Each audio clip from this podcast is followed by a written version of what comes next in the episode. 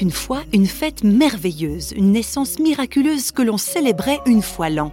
C'était l'histoire inouïe d'un Dieu qui venait sur terre sous la forme d'un tout petit bébé dans une étable quelque part en Galilée. Bien mystérieux tout ça.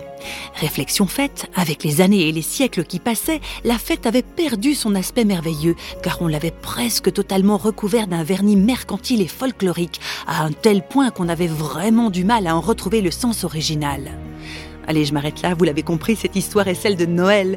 Noël est une période où l'on aime particulièrement raconter des histoires, mais est-ce que Noël est un conte? Voyons ça de plus près avec Olivier Fazel, un conteur qui est aussi pasteur. Si Noël c'est le temps des contes, Noël n'est pas un conte. Hein. Noël, c'est un mot qui vient du latin natalis, ça veut dire la naissance. Et quelle naissance? Eh bien, la naissance de, Jésus, hein. Dieu qui s'incarne, qui assume notre humanité, qui débarque là. Euh, on ne peut pas dire incognito, parce qu'il y a quand même une, foison de signes assez miraculeux, assez merveilleux. Alors c'est là peut-être on, on est proche des contes, enfin du merveilleux des contes, mais Noël est une réalité.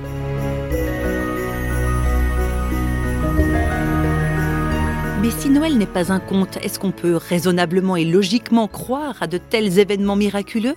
La question se posera plus tard aussi avec les miracles de Jésus lui-même. Est-ce qu'il a vraiment guéri des aveugles? Est-ce qu'il a marché sur les eaux? Est-ce qu'il a vraiment multiplié les pains? Et puis alors, miracle suprême, est-ce qu'il est vraiment ressuscité?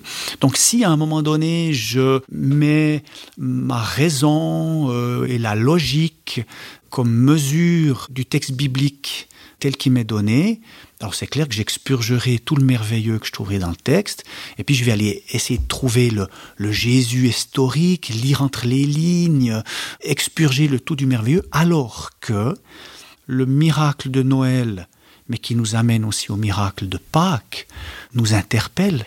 Et si c'était vrai?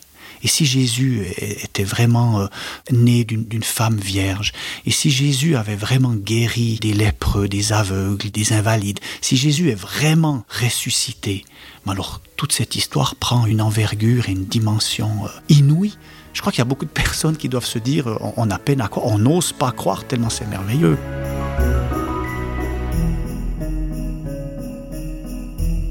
Que le miracle de Noël, c'est l'incarnation parce qu'il fallait que Jésus meure.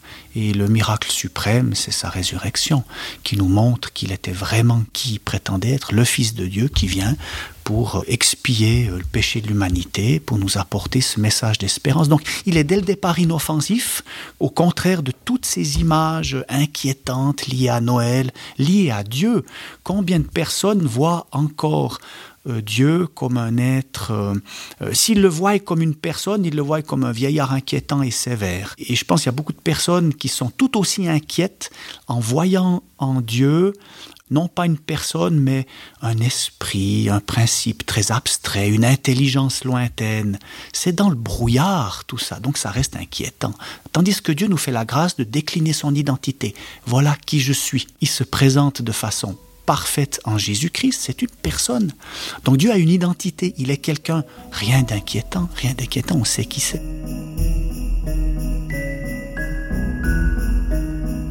Dieu, une vraie personne qui décline son identité. Vu comme ça, effectivement, il n'y a aucune raison d'en avoir peur. Joyeux Noël tout le monde